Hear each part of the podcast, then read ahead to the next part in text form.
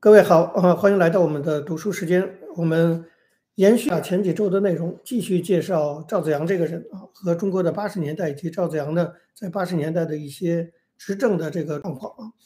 那么我们这次呢要谈一谈八十年代的中国的政治改革。大家知道，自一九八九年六四以后，中国就再没有提过政治改革，那，政治体制改革这个词都没有。然后这几年之内，这样的词根本就成了这个反革命词汇哈。谁现在提政治体制改革，搞不好都会被投入监狱。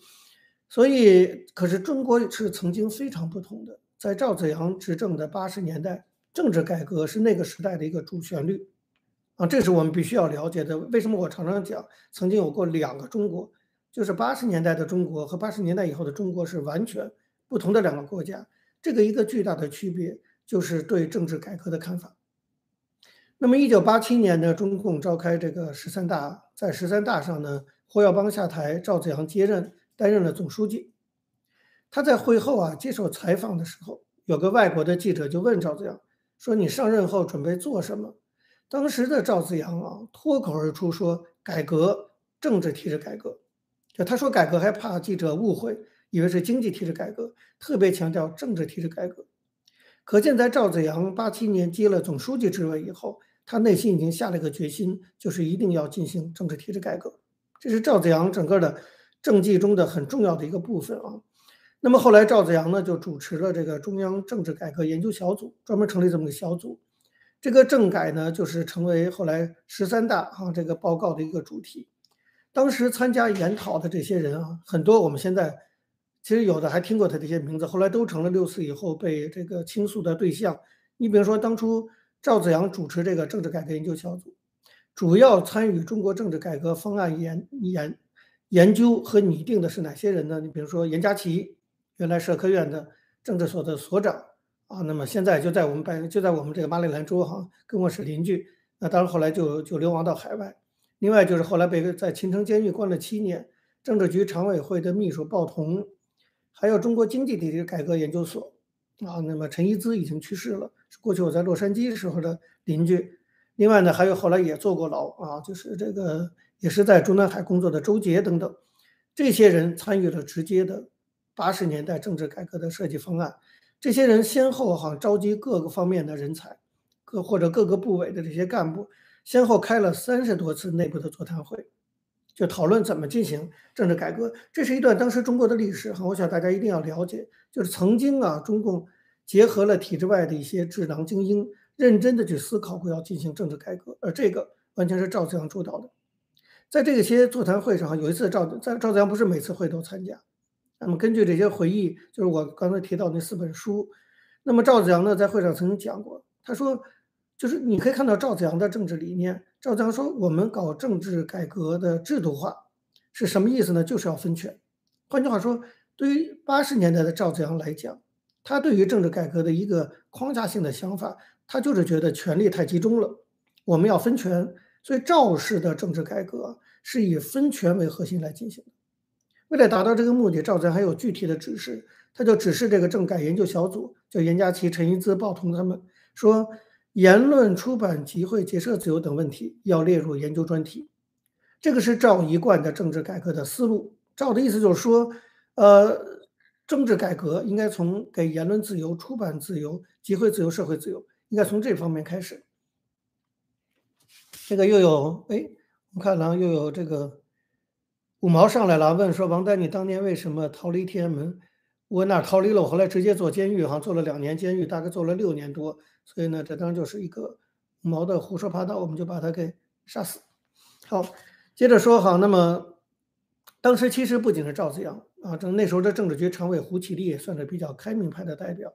所以胡胡启立那时候也说过，说胡启立说，封建社会是靠科举制，他说，但是资本主义呢靠的是选举制和文官制度。他说这样呢社会稳定比较公平。换句话说。胡启立作为政治局常委，他也是北大出身的哈，他那时候已经开始比较倾向于就是搞资本主义的选举制，而不能回去啊靠这种科举制。这整个八十年代的政治改革，至少从中共上层有这样的一个气氛在。那么赵子阳的思想呢，其实早在他当总书记之前就有表露，在一九就是在书根据书中的记载哈，一九八六年底的时候，有一次赵在内部谈话谈到了当时菲律宾那个时候菲律宾在进行政治抗议，大规模政治抗议和政权轮替。那么赵子阳有一次谈到菲律宾的时候，他讲了一个非常精辟的话，就是你看赵子阳其实对中共是非常了解的。我相信今天中国的这些高级干部对自己所身处的这个党，其实也是一样相当了解的。你像那时候身为总书记的赵子阳，他谈到中国的政治时候说什么？赵子阳说：“说我们的真民主搞得很假，人家的假民主搞得很真。说假民主搞得很真，真民主搞得不民主。”讲这么听起来跟绕口令似的哈。但是我觉得第一句非常精辟，就是我们的真民主搞得很假，人家的假民主搞得很真。就是你批评什么其他西方国家说民主是什么金钱，说那是假的，但是人家其实弄得非常真啊。我们这个他一直说我们共产党天天喊民主啊，我好像我们就是真的民主似的，实际上我们搞得很假。一个共产党的总书记公然的就在会上讲说我们的民真民所谓的真民主搞得很假，你就看到当时八十年代政治气氛是什么样，以及赵子阳对事情本质的这个掌握看得非常的透。那么，一九八七年二月份的有一次，他听温家宝的汇报。那个时候，温家宝呢还是这个中央办公厅的主任。温家他就是搞政治体制改革。温家宝给他专题做了一次汇报，就讲这个中央办公厅啊，对于党政分开这个问题是怎么去想的。那么赵江听他报告的时候，赵江直接就跟温家宝说：“我们要搞政治体制改革，就要搞一件事，就是直接民主，因为我们党的领导太绝对化了。”所以你看，这是八六年年底啊，赵子阳已经提出要搞直接民主。我还是强调赵的这些东西，党内那些老人们一定都知道。那些老人们，我一会儿还会提到，从邓小平往下，怎么可能接受赵的这些思想？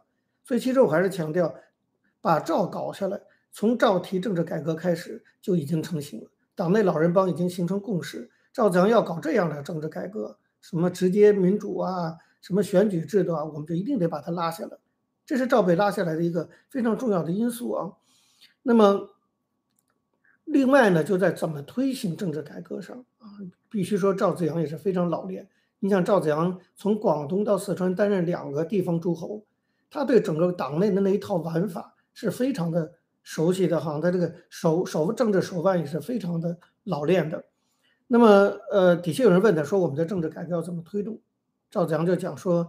我们在民主的这个问题上，哈，要少说多做，不仅少说多做，它具体只是说，以后你们就是要多嘴上多去讲一些集中，但实际行动上多给人们一些自由，扎扎实实的搞一点民主，效果会更好。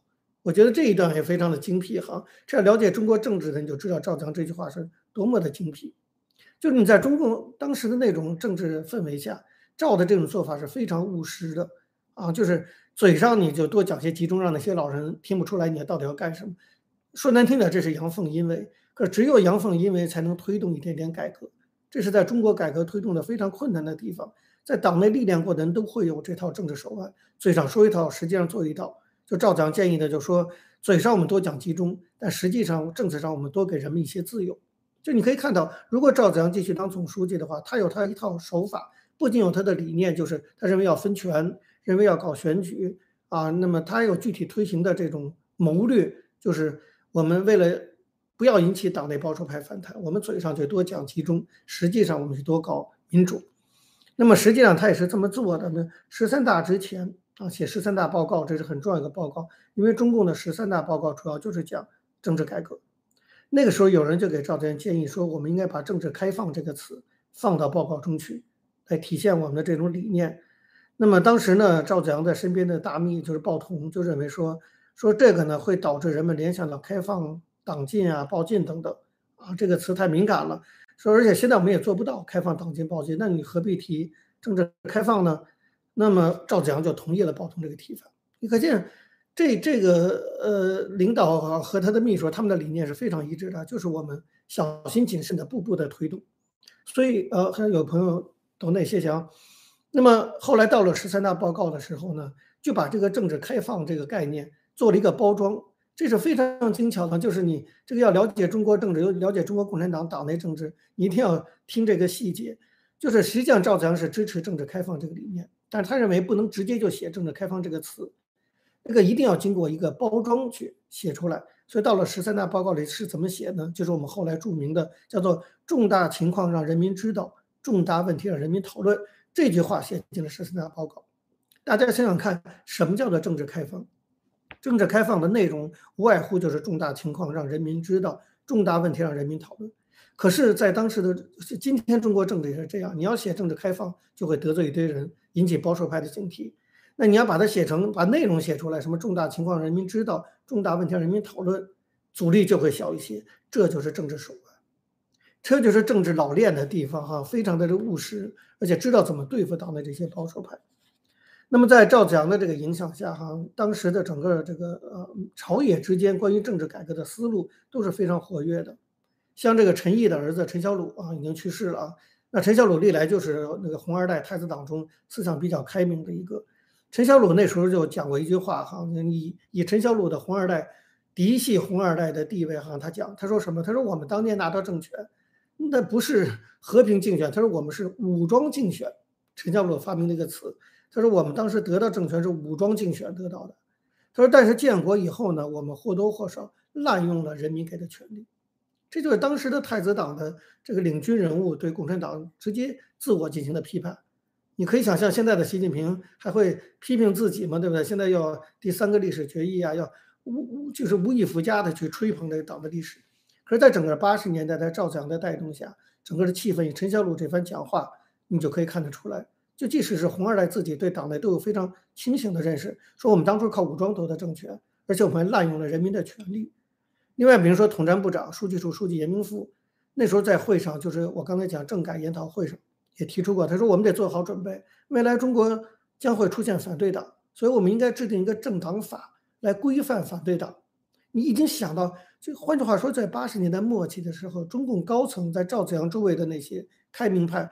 已经想得非常的远，非常的细致，已经想到了将要出现反对党，而且要通过政党法来规范反对党。还有人在会上说的更激烈，说政协这个组织根本就没写进宪法里，所以中中国人民政治协商会议根本就是个非法组织。你现在已经无法想象哈，在中央在中南海内部的讨论中，有人去讲这些话，讲什么我们滥用了人民的权利，讲将要出现反对党，讲什么政协是个非法组织。可是这个在八十年代的中国，就是在中央高层会议上的发言内容，你就知道为什么我说八九年以前的中国和八九年以后的中国完全是两个不同的国家，根本就尤其在政治这个层面啊。那么当然我我还要说到，就是根据就是呃对赵子阳的那些回忆的书中记载哈，对于这样的政治活跃气氛，其实邓小平为首的老人帮是看不下去的。哎呀，我讲邓小平就是政治改革最大的阻力。邓这个人，他经济上可以让你放开一些，他的一切思维都是维护党的统治。他知道经济上放开一些，他的统治基础更稳定。但是邓是坚决反对政治改革的，这是邓把这个从胡耀邦到赵子阳都拉下台的最重要的原因。他就认为胡和赵要搞搞政治改革，谁要敢碰政治改革，他就要把谁拉下台。所以我说，邓小平是中国改革开放中政治改革的最大的一个阻力。那么，对于刚才我讲的这个气氛的活跃，邓看不下去。一九八七年五月的时候，邓就轻描的，邓也是政治高手，他也不直接反对，因为第一线工作的是赵子阳这些人，他也不能太不给他们面子，他就非常丁轻描淡写的就说了一句话，他说：“是不是？”他看了十三大报告的草稿之后，看了看之后，他就是琢磨咂摸咂摸嘴哈，说：“这个，哎呀，是不是搞了一点三权分立啊？”也没多说什么，也没批评。也没否定，就问说这里是不是搞了点三权分立？赵子阳这些一听就傻眼了，吓坏了，就为什么？因为都知道邓是坚决反对三权分立的啊。赵子邓不用说，不用批评这个十三大的报告，他只是问一句说这里是不是搞了点三权分立？赵子阳就知道邓生气了啊，因为邓坚决反对三权分立。邓这个话虽然不重，但是警告的意味是非常浓厚的。换句话说，在一九八七年五月的时候，邓已经对赵不满了。有点半质问的性质，说你们是不是要搞三权分立呀，对吧？所以赵子阳他们当然对邓还是要保持一定尊重和退让的，因为邓还是老大嘛。所以后来中共的十三大报告中，虽然也写了哈重大情况人民知道等等，但是因为邓讲了这句话，还是被迫加进了一句叫做绝不能照搬西方的三权分立和多党轮流执政。就这句话，你看十三大报告是个整个政治改革的报告，但是还是加进了这么一句，跟今天还蛮那个符合今天这个主旋律的这句话，就绝不能照搬西方的三权分立和多党多党轮流执政。这绝不是赵子阳的意思，就是因为邓小平轻描淡写的说了一句，说：“哎呦，你们这个报告是不是搞了三权分立了？”所以赵子阳就一定要加上这句话，告诉邓小平说：“没有，我们没搞三权分立。”你可以看到当时赵的这个处境和当时政治改革的这个复杂度。换句话说，三权分立搞不搞三权分立，这就是邓小平的底线。而赵子阳的主张，我们刚才讲到分权，那就是三权分立。所以赵跟邓在政治体制改革上可以说是有出现了重大的路线分歧，针锋相对的分歧。换句话说，就是三权分立是邓的底线，你怎么搞都可以，你别给我搞三权分立。可是三权分立也是赵子阳的底线，就政治改革要怎么搞，就必须得搞三权分立，这是最基本的，不搞三权分立就搞不了。所以其实邓这个双方没有撕破脸，但是彼此都知道在政治改革问题上完全针锋相对。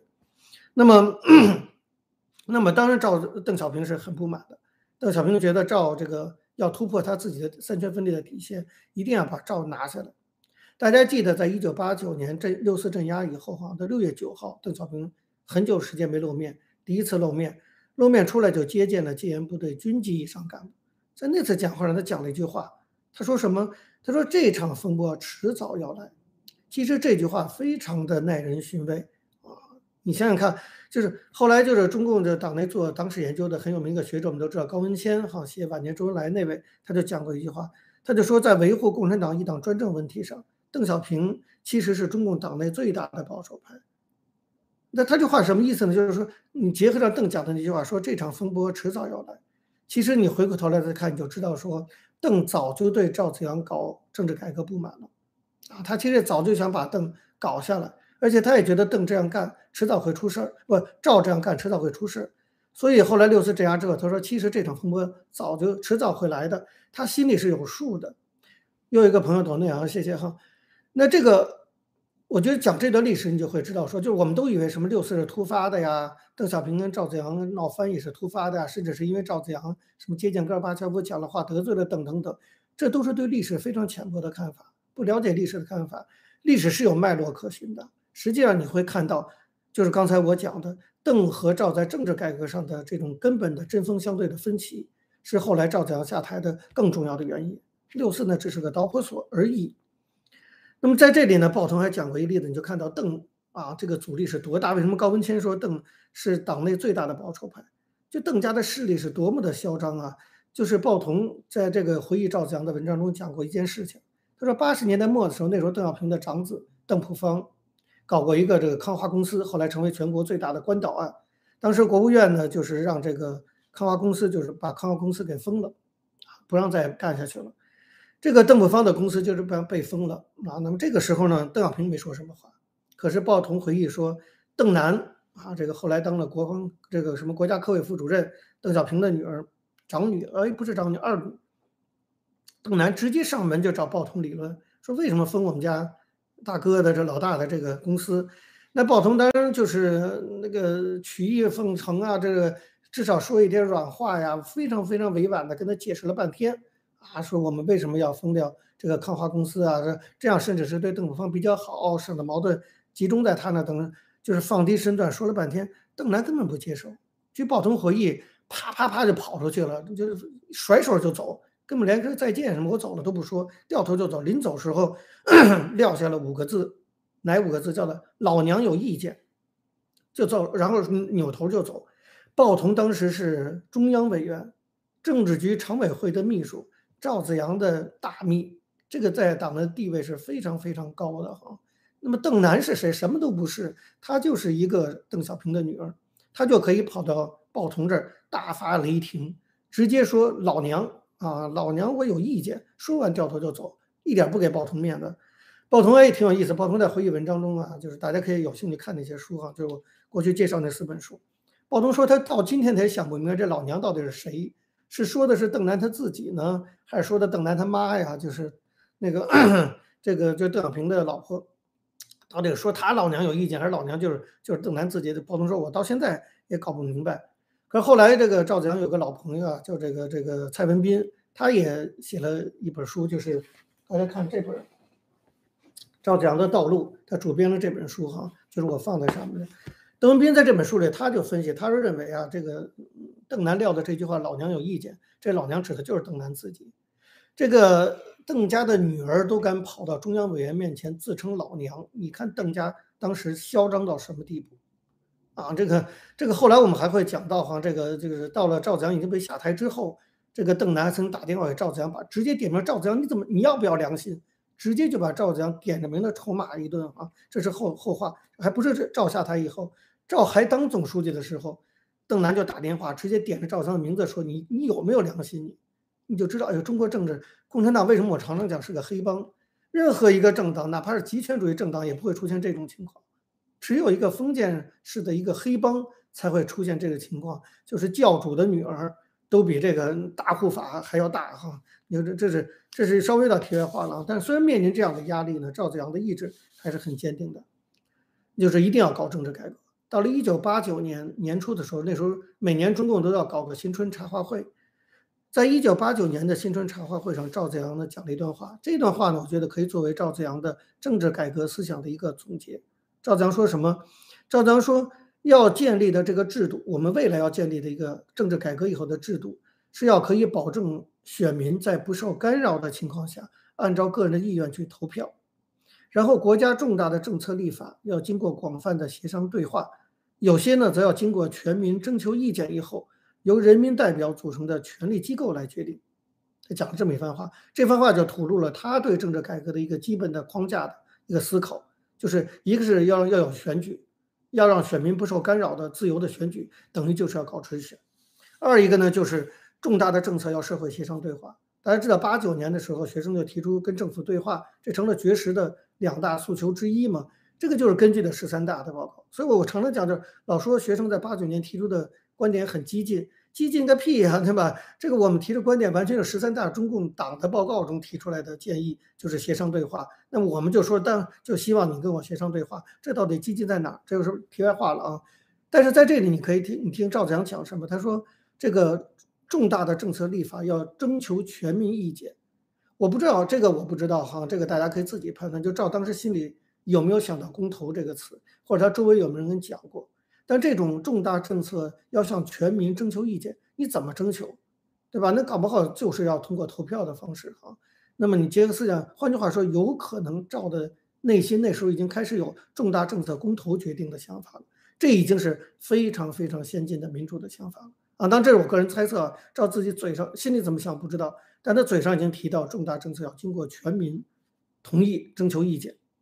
所以大概总结一下的话，就是说，在整个中国八十年代关于政治改革的问题，邓小平这个人支持经济改革，反对政治改革；胡耀邦呢，其实也不是要政治改革，他是个民本主义者，就是说他主张宽容，对老百姓好一些，但是他也完全没有提到从制度上去改变啊。所以胡耀邦的民主思想只是在思想层面，而不是在制度和政治的层面。唯有赵紫阳是真的想推动民主制度的建立。所以在八十年代，整个八十年代十年中，在政治改革的问题上，邓、胡、赵三个人的立场各有不同。虽然各有不同，但谁的拳头最大呢？当然还是邓最大。所以不管你是要搞制度的民主改革，还是思想上要宽容，两个双双都被邓给拿下。最后要说，后来在十三届四中全会上，六四镇压已经结束了，这个赵子阳已经下台了，是召开十三届四中全会，赵子阳最后一次出席党内的高层会议。他做了一个长篇的发言，给自己辩护。在这个发言中，这个发言可以说是他最后的党内的公开发言。那么这时候他已经下台了，他已经下台了，但是他仍然在这个会上坚持提出中国共产党要进行政治改革。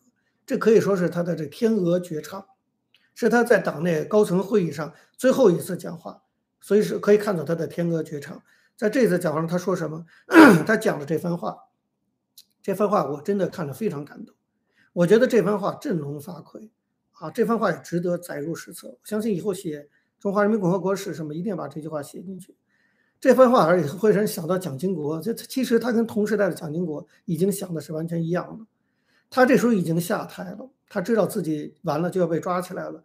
他对全党的高级干部讲了这么一番话，他说：“在实际工作中啊，我深深地感受到时代不同了，社会和人们的思想观念发已经发生了变化。”民主已经成为世界潮流，我们这个党必须适应新时代和新情况，学会用民主和法治的新办法去解决新问题。